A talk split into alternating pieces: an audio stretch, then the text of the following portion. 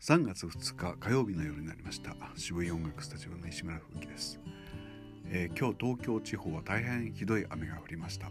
えー、そうですね。朝の気温なんかは大変高くてあったかいぐらいだったんですけれどもどんどんどんどん下がっていて多分今帰るのは大変寒い状態に、ね、冷たい風が吹いている状態です、えー、自転車通勤の私は、え朝から雨に当たりびちょびちょになり、えー、一日を過ごしました。まあでも、え例によって一部屋防音室をボイラー室のように温めてあらゆるものを乾かしながら一日過ぎたのでまあ無事です、えー、それよりも面白かったのは、えー、気圧のね低気圧がぐーっと動いて東京をこう横切っていった都合ですね。大変具合の悪い人が多くあのオンラインレッスンばかりになったっていうほとんどがオンラインレッスンになった一日でした。面白いですね。そういうこともあるんだな。